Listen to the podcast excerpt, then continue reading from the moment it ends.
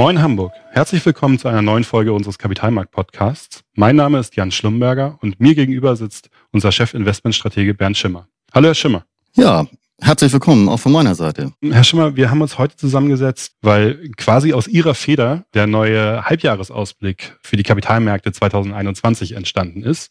Und den wollen wir uns heute mal ein bisschen zur Brust nehmen und mal in die Details reingehen. Vielleicht ein Wort vorweg für unsere fleißigen Hörer und Hörerinnen. Ich hatte ja in der letzten Zeit häufig unseren Chefvolkswirten Jochen Intelmann zu Gast und dementsprechend haben wir viele volkswirtschaftliche Themen, die sich jetzt in diesem Halbjahresausblick bündeln. Die haben wir bereits angerissen oder abgearbeitet. Wir werden heute versuchen, und deswegen haben wir auch Sie hier zu Gast, die volkswirtschaftlichen Themen einmal in ihrer Essenz zusammenzufassen und dann ganz besonders auf die anlagespezifischen Ableitungen einzugehen. Das heißt, das, was unsere Hörer ja am meisten interessiert, wie positioniere ich mich strategisch an den Kapitalmärkten? Mögen Sie trotzdem einmal vielleicht eine kurze Zusammenfassung des Spielfelds geben, in dem wir uns volkswirtschaftlich, weltkonjunkturtechnisch im Moment befinden, auf dem wir uns aufhalten? Ja, das mache ich gerne. Es wird mir schwer fallen, aus dem einfachen Grunde, ich liebe Volkswirtschaft. Das ist der eine Grund. Und der andere Grund ist, äh, in der Tat, wir sind ja Investoren, die sich erstmal die volkswirtschaftlichen Rahmendaten angucken. Und wenn sie die dann verstanden haben und ein Stück weit auch in die Zukunft blicken können, denn das ist notwendig am Kapitalmarkt, dann resultieren daraus wiederum die Ableitungen. Also insofern eine schwierige, eine ganz schwierige Aufgabenstellung für mich. Aber nichtsdestotrotz. Man kann es in der Tat vergleichsweise kurz machen. Ich würde noch ein Halbsatz vorwegstellen, bevor ich mich dann in der Tat den Rahmendaten widme. Die gute Nachricht ist für die Investoren, wir bestätigen im Großen und Ganzen unseren Jahresausblick. Das heißt, wir machen uns auf den Weg in die neue nachhaltige Normalität. Wir haben drei Leitlinien dort ja besonders herausgestellt. Erste Leitlinie ist, es wird grüner, ähm, das wird bestätigt. Zweite Leitlinie, das ist nicht unbedingt zur Freude unserer vielen Sparer und Zinsanleger, aber es ist leider so, es wird zinsloser, es ist zinsloser geworden. Und wir müssen auch, das muss man auch deutlich und transparent sagen, ein Stück weit Abstriche machen bei dem Thema Asien. Ja, es wird asiatischer. Die derzeitige taktische Ausgangslage, insbesondere aufgrund Corona. Die Pandemie macht den Asiaten größere Probleme, als wir das gedacht und eingeschätzt haben. Da müssen wir taktisch einfach so vom, vom Einstiegszeitpunkt ein Stück weit zurückrudern. Wir bestätigen das Strategische. Asien wird die Weltmacht Nummer eins werden. Da sind sich eigentlich alle sicher, wir auch, aber es verschiebt sich. Mhm. Ja, das mal so ein bisschen von meiner Seite aus, wie wir insgesamt den, den Ausblick einordnen. Zur Konjunktur, ich mache es schnell. Es ist ähm, im positiven Sinne schon fast nicht mehr zu verhindern, dass wir in den Jahren 2021, also in der laufenden Periode, und im Jahr 2022 weltweit mit wenigen Ausnahmen einen fulminanten Aufschwung erleben werden. Wir werden Wachstumsraten haben, die deutlich über das hinausgehen, was wir kennen, was wir auch als normal einschätzen. Ja, da gibt es Abstriche. Die Chinesen allein von der Rate aus gesehen marschieren voran. Richtig Dampf machen die Amerikaner. Die Europäer hinken hinterher, holen aber auf. Also von der Seite passt das alles. Es gibt ein großes Sorgenkind und das ist die Inflation. Das ist wohl auch derzeit das meist diskutierte Thema. Wir haben da schon einige Folgen, Podcast-Folgen, Herr Schlumberger hat es gesagt, voll gemacht. Insofern hier nur ganz kurz. Das ist ein Thema, das ist auch nicht mal eben in zwei oder drei Worten zu beantworten. Wichtig vielleicht derzeit, und wir zielen ja ab auf die Anlagestrategie, die Notenbanken, die am Ende ja maßgeblich den Zinstrend prägen, sehen durch diese hohen Inflationsraten, die wir jetzt schon haben und die wir noch bekommen werden, hindurch und sagen eben halt, das Ganze ist temporär. Vor diesem Hintergrund haben wir eigentlich eine vergleichsweise perfekte Welt für Kapitalanlagen. Das zeigt sich ja auch im ersten Halbjahr. Das war ein fantastisches erstes Halbjahr für den Aktienanleger. Für denjenigen, der Sicherheit gesucht hat, und da gibt es ja viele von, berechtigterweise. Für diejenigen war es nicht so gut, muss man deutlich sagen. Beim Gold mussten wir Abstriche hinnehmen und auch bei festverzinslichen Anlagen, weil wir leichte Zinssteigerungen gehabt haben. Das hat sich dann negativ auf die Bewertung ausgewirkt, haben wir auch leichte Abstriche. Das ist mehr oder weniger so ein Nullsummenspiel gewesen, aber fantastisch für den Aktionär. Die Frage, die sich mir jetzt aufdrängt, nachdem wir die volkswirtschaftlichen Einschätzungen gehört haben, ist, was macht das mit unserer grundsätzlichen Ausrichtung? Äh, Jochen Intelmann und ich haben im letzten Podcast schon darüber gesprochen und da haben wir versucht zu differenzieren zwischen den grauen Zwanzigern und den goldenen Zwanzigern. Das heißt, was dahinter steckt, sind zwei volkswirtschaftliche Szenarien, globalwirtschaftliche Szenarien, die einen geprägt von einem ja nicht so schönen Umfeld, einem Umfeld, das wenig Wachstum, das wenig Inspiration mit sich bringt und das andere, ähm, das etwas mehr mit sich bringt. Und jetzt ist die Frage an Sie, Herr Schimmer, bewegen wir uns weiterhin auf die grauen Zwanziger hinzu, bewegen wir uns auf eine etwas farbenfrohere Zukunft hinzu? Das heißt, wie werden jetzt auch die Impulse, die aus den Corona-Aufholmaßnahmen gegeben werden, wie werden die weitergetragen? Also die Frage, das muss man klar sagen, die ist für sich genommen schon Podcast füllend. Also insofern vielleicht. Dann, dann nur in Kürze, bitte. In Kurzform der Versuch, das ein Stück weit einzuordnen. Möglicherweise kann man ja dann zum Schluss auch nochmal darauf aufsatteln. Klar ist, dass wir das, was wir jetzt eben besprechen wollen, wie sieht's denn, und da müsste man mal konkret werden, in den Jahren 23, 24 fortfolgende aus, noch gar nicht wirklich wissen können. Klar ist aber auch, wir müssen uns anstrengen, das zu wissen, weil Kapitalmärkte bewerten in aller Regel nicht das Jetzt und Hier, sondern das Morgen und Übermorgen. Also ist eine ganz wichtige Frage. Wie kann man sich dem Ganzen nähern? Ich glaube, zwei Szenarien würden das ein Stück weit erklären. Szenario eins geht relativ einfach. Es gibt jetzt ein Aufbäumen der wirtschaftlichen Aktivitäten nach den erzwungenen Einschränkungen. Das waren ja keine freiwilligen Einschränkungen. Man konnte ja einfach nicht konsumieren. Man konnte nicht reisen und man konnte viele Sachen auch nicht machen. Dennoch bestand ja das Bedürfnis dazu. So, diese Dinge werden jetzt exponentiell nachgeholt. Mhm. Das heißt, man geht äh, tendenziell eher nochmal mehr ein Bier trinken oder macht dies nochmal, macht jenes nochmal. Da gibt es dann aber nur ein begrenztes Angebot. Das heißt dann eben halt auch, dass die Nachfrage vergleichsweise hoch ist, das Angebot ist gering, also die Preise steigen. Deswegen entteilen auch die hohen Inflationsraten jetzt. So ist die Frage, wie lange hält das an? In einer Regel hält das nicht allzu lange an. Also sicherlich für das laufende Jahr 21 und sicherlich auch für das nächste Jahr, für 22. Danach ist es dann aber so, dass sich das wieder nivellieren wird. So, und wenn dann keine neue Impulse kommen, dann ist es möglicherweise halt wieder so wie vor der Pandemie. Das heißt, wir haben ein vergleichsweise schwaches Wachstum ohne neue Impulse und wir ja, dümpeln so ein bisschen vor uns dahin zwischen ein und anderthalb Prozent. Mhm. Es sei denn, wir bekommen neue Impulse. Wo können diese neuen Impulse herkommen? Diese neuen Impulse äh, können zum Beispiel durch technischen Fortschritt herkommen.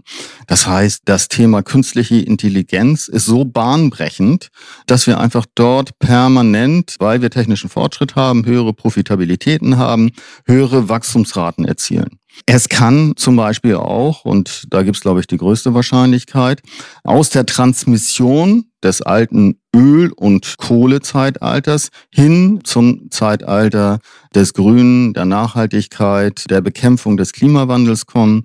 Das heißt permanente Investitionen, die in Teilen auch von der Fiskalpolitik direkt gesteuert werden, mit neuen Regularien, die dann eben halt auch Kaufimpulse dementsprechend verursachen. Und das alles stimuliert sich und wir haben permanent höhere Wachstumsraten, wir haben ein höheres Trendwachstum.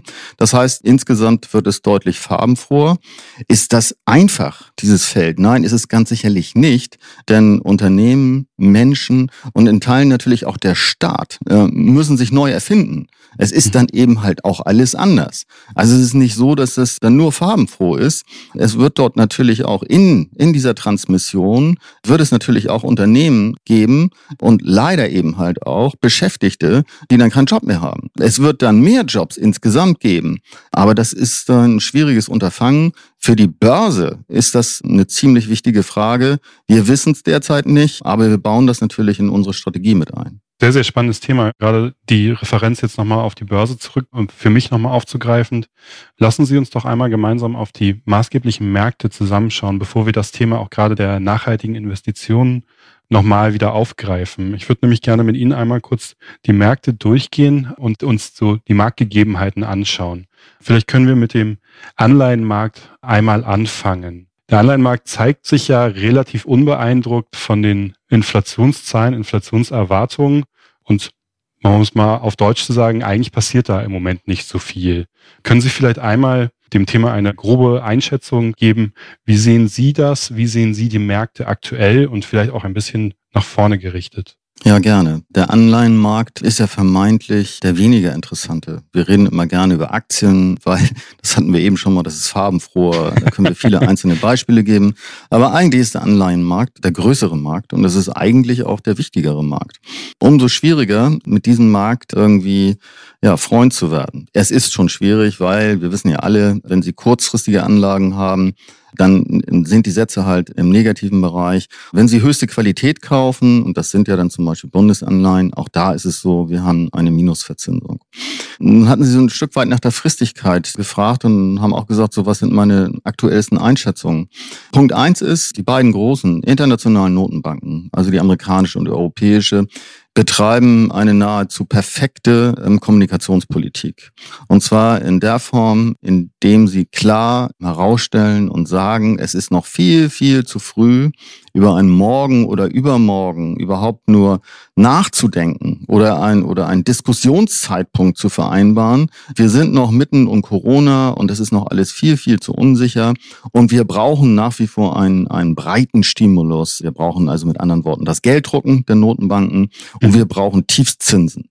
So, und wenn Sie sich die Rhetorik der Europäischen Zentralbank anhören, kristallisiert sich da ganz klar raus, das wird noch Jahre so anhalten. Mit anderen Worten, kurze Antwort, ich glaube nicht an wirklich große Veränderung. Mit einer kleinen Ausnahme, wenn die Annahme, dass die Inflation temporär ist, nicht richtig ist, dann werden die Notenbanken in den Würgegriff genommen, dann müssen sie um ihre Glaubwürdigkeit nicht zu verlieren, werden sie handeln müssen und müssen ihre Politik ein Stück weit auf die Inflation abzielen und umstellen. Ansonsten wird sich da, glaube ich, nichts tun. Es bleibt ein abgebranntes Zinsenland. Ja, spannend wird jetzt ja auch die Frage, also wir haben ja durchaus eine kleine Differenz zwischen dem Aktionismus der EZB und der FED. Und ganz spannend ist ja aber auch, dass gerade in Europa das Thema aufgegriffen wird, wie kann ich jetzt eigentlich die verschiedenen Schuldenprogramme dann in ihren Funktionen so weit kombinieren, dass ich quasi am Ende wieder ein, ein Schuldenprogramm habe, das allen gerecht wird und diese Geldpolitik so lange wie möglich aufrechterhalten kann. Das heißt, da würde ich Ihre Einschätzung voll und ganz teilen. Da sehe ich selber auch keine großartige Veränderung und genau das spiegelt sich ja auch an den Märkten wieder. Etwas anders sieht das ja bei den Rohstoffen und Edelmetallen aus. Vielleicht mögen Sie da auch noch mal drauf eingehen, bevor ich was dazu sage. Naja, die erste einfache, einleitende Antwort ist es ja schon fast gar nicht, weil Sie haben ja keine konkrete Frage gestellt. Stimmt. Ist sicherlich die, Aufschwungphasen sind gut für Rohstoffe. Warum ist das so? Weil es äh, wird halt mehr produziert, die Wirtschaft springt an und es ist immer die Frage, wie ich denn Rohstoffe definiere. Was ist denn alles ein Rohstoff? Ist es tendenziell so, dass es von allem irgendwo mehr gibt, so und mehr geben muss? Insofern müssen und sollten in Aufschwungphasen Rohstoffe gut dastehen. Das ist die erste klare Aussage. Und da ist es auch fast egal, um welchen Rohstoff es sich handelt, weil einfach eine höhere Nachfrage am Ende dann eben halt die Preise nach oben treibt. Die Preise an den Rohstoffmärkten bzw. an den Energiemärkten sind ja auch mit für den Basiseffekt in der Inflationsthematik, die wir jetzt schon ein, zwei Mal hatten, mitverantwortlich. Gerade der Ölpreis hat sich ja sehr, sehr stark erholt in der letzten Zeit, von den letzten Jahren erholt. Und auch das Thema Gold scheint wieder interessant zu sein. Ähm, das Gold ist ja eigentlich immer so eine, man nennt es auch Krisenwährung, wobei die Krise ja zumindest an den Märkten überstanden ist. Das heißt, woher kommt das Interesse an Gold? Können Sie das einordnen? Wenn wir über Rohstoffe reden, ist es sicherlich so, dass das Thema Gold dazugehört. Aber im Vergleich zu fast allen anderen Rohstoffen ist Gold sicherlich der untypischste aller Rohstoffe. Warum ist das so? Die Bewertung von Gold wird eigentlich mehr oder weniger, gibt sicherlich noch mehr, aber mehr oder weniger an, an zwei großen Faktoren festzumachen sein. Erster Faktor ist, wie sicher ist die derzeitige Situation? So, und wenn man dann mitten in einer Pandemie ist und nicht wirklich weiß, wird es irgendwann ein Medikament geben, wird es überhaupt mal wieder Lockerungen geben, gibt es noch internationalen Warenaustausch und, und, und, und. Also alles voller Fragezeichen. Dann besinnt man sich darauf, dass es einen Rohstoff gibt und das ist dieser sehr, sehr stark glänzende, der hat eigentlich alles überstanden. Mhm. Also kaufe ich Gold. Das ist der erste große Bewertungsfaktor. Und in der Tat ist es so, wenn wir dieses interessante und nette Gespräch vor einem Jahr geführt hätten, hätten wir eine andere Sicherheit gehabt, nämlich eine deutlich geringere, als die, die wir heute haben. Ich will damit nicht sagen, dass wir Corona im Griff haben und dass das alles planbar ist. Aber es ist eben halt doch im starken Maße auch wissenschaftlich getrieben auf einem anderen Stand derzeit. Mhm. So. Der zweite Punkt ist, gilt auch für alle anderen Anlageklassen. Ich vergleiche das am Ende immer mit der mehr oder weniger risikolosen Anlage. Und die risikolose Anlage, das sind in der Regel Staatsanleihen. Nehmen wir hier mal die amerikanischen und die deutschen Staatsanleihen, die haben halt die höchste Bonität. Wenn dort die Verzinsung steigt und ich habe Gold und Gold verzinst sich nicht, dann ist das tendenziell schon mal schlecht für dieses Edelmetall. Wenn ich denn jedes Jahr beispielsweise auf drei Prozent Verzinsung aus sicheren Staatsanleihen verzichten müsste, dann überlege ich mir das dreimal, ob ich mir dieses wirklich antue. Derzeit wissen wir alle, in Amerika, Gott sei Dank, gibt's noch Zinsen, circa 1,5 Prozent bei zehnjährigen Anleihen. In Deutschland gibt's keine Zinsen. Das treibt tendenziell eben halt den Goldpreis, insbesondere wenn wir die Inflation dort mit reinrechnen und eine sogenannte Realverzinsung ausrechnen. Mhm. Umso tiefer die Realverzinsung ist, umso besser ist es halt am Ende für Gold. Das heißt, die hohe Inflation, aber die niedrig gebliebenen Zinsen sorgen für eine relative Attraktivität von Gold im Vergleich zu den sicheren Häfen wie Staatsanleihen aus USA und Europa, wenn ich das einmal kurz nochmal aufnehmen darf, damit ich das richtig verstehe.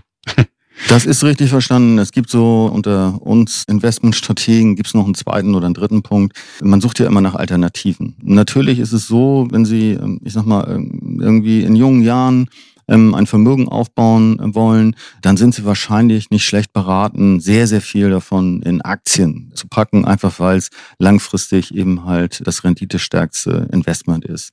Haben Sie eine Portfoliostruktur, versuchen Sie die zu stabilisieren. Und da gibt es eben halt nicht mehr so fürchterlich viele Anlageklassen, die Sie beimischen können, um diese Stabilisierung hinzubekommen.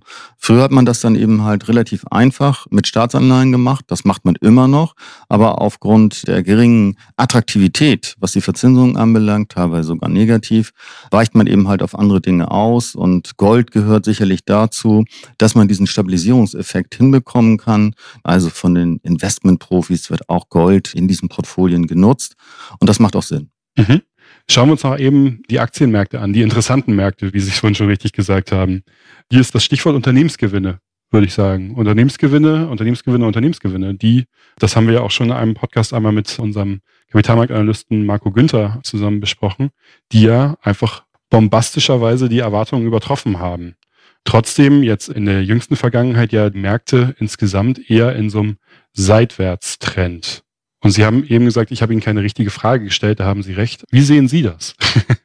Also erstmal ist die Zusammenfassung richtig. Das sind fantastische Unternehmensgewinne. Die Unternehmen haben einen super Job gemacht, haben eigentlich in der Masse, also jetzt beispielsweise gemessen am DAX, die DAX-Unternehmen haben eigentlich alles richtig gemacht. So, die Börse ist da aber immer ein bisschen feinfühliger. Und jetzt geht es eben halt darum, was passiert morgen und übermorgen. Also die jetzigen Daten sind wirklich klasse und das wird jetzt auch erstmal so anhalten.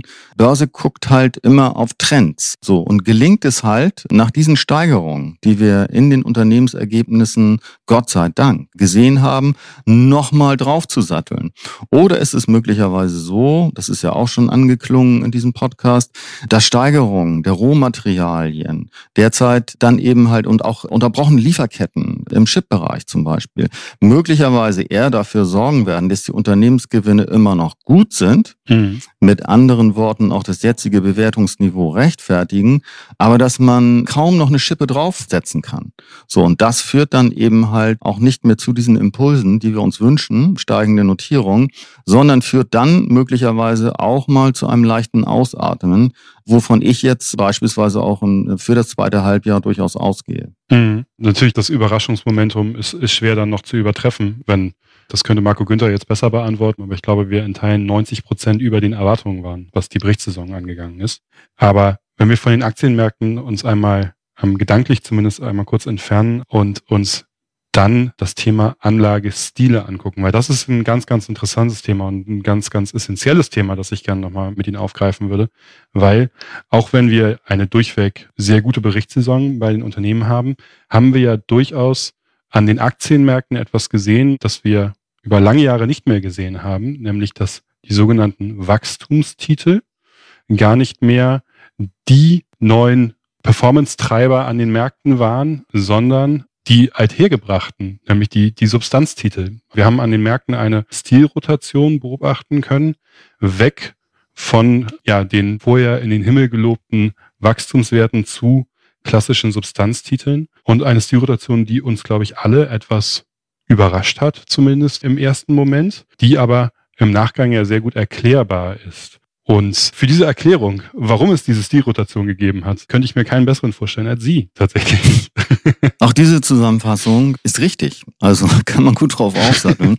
ja, vielleicht vorweg eine kurze Definition. Was sind denn nun Wachstumswerte? Was sind eher Substanzwerte? Substanzwerte sind eigentlich die Lieblinge des traditionellen Aktionärs. Das heißt, verlässliche Geschäftsmodelle, die sich auch in Krisen also nicht umschmeißen lassen, vergleichsweise hohe Dividenden, aber eben halt vergleichsweise geringes unternehmerisches Wachstum. Also wenn Erlöse dann um zwei oder drei Prozent im Jahr gesteigert werden, dann ist das in Teilen schon mal gar nicht so schlecht. Auf der anderen Seite haben wir nicht dann die Substanzwerte, sondern die tatsächlichen Wachstumswerte. Und da kann man stellvertretend die amerikanische Technologiebörse nennen. Was haben die? Die haben in der Regel kaum Dividende oder gar keine Dividende. Die sind sehr teuer, das heißt die Kursgewinnzahlen oder auch die Kursbuchwertzahlen sind ausgesprochen unattraktiv, wirklich teure Investments, aber sie machen das Ganze wett, indem sie eben halt sehr, sehr stark wachsen, verdoppeln in Teilen ihr Geschäftsvolumen und, und, und, und, und. So, diese beiden Kategorien gibt es. Und jetzt kann man das ganz einfach versuchen einzuordnen. Wenn wir ein vergleichsweise hohes volkswirtschaftliches Wachstum haben, also eine typische Aufschwungphase, dann profitieren relativ gesehen die Substanzwerte davon deutlich stärker als die Wachstumswerte, weil die Wachstumswerte ja auch schon vorher gewachsen sind. Die Substanzwerte würden dann so eine Art Turbo bekommen, also einen Aufschwung-Turbo bekommen und würden dementsprechend dann auch eher äh, gesucht werden und die anderen Werten würden dann, ich sag mal, eher stagnieren. Genau das ist eben halt auch passiert. Die amerikanische Technologiebörse als das klassische Parameter ähm, bewegte sich mehr oder weniger auf der Stelle und die traditionellen Börsen, also DAX und Eurostocks, konnten relativ gesehen sich deutlich besser entwickeln. So, und die spannende Frage ist halt, was haben wir morgen und übermorgen? Morgen. Das hatten wir ja schon. So, und ich hatte gesagt, wir können es noch nicht beantworten. Und insofern vielleicht auch ein Schwenk in die Investmentstrategie, denn dafür bin ich ja eigentlich im Kern zuständig. Da wir es noch nicht genau wissen, ob wir eher die goldenen 20er oder die eher die grauen 20er haben, würden wir heute hergehen und sagen, wir brauchen beides. Also eine hälftige Beimischung. Zur Hälfte halt Substanz und zur anderen Hälfte eben halt Wachstum.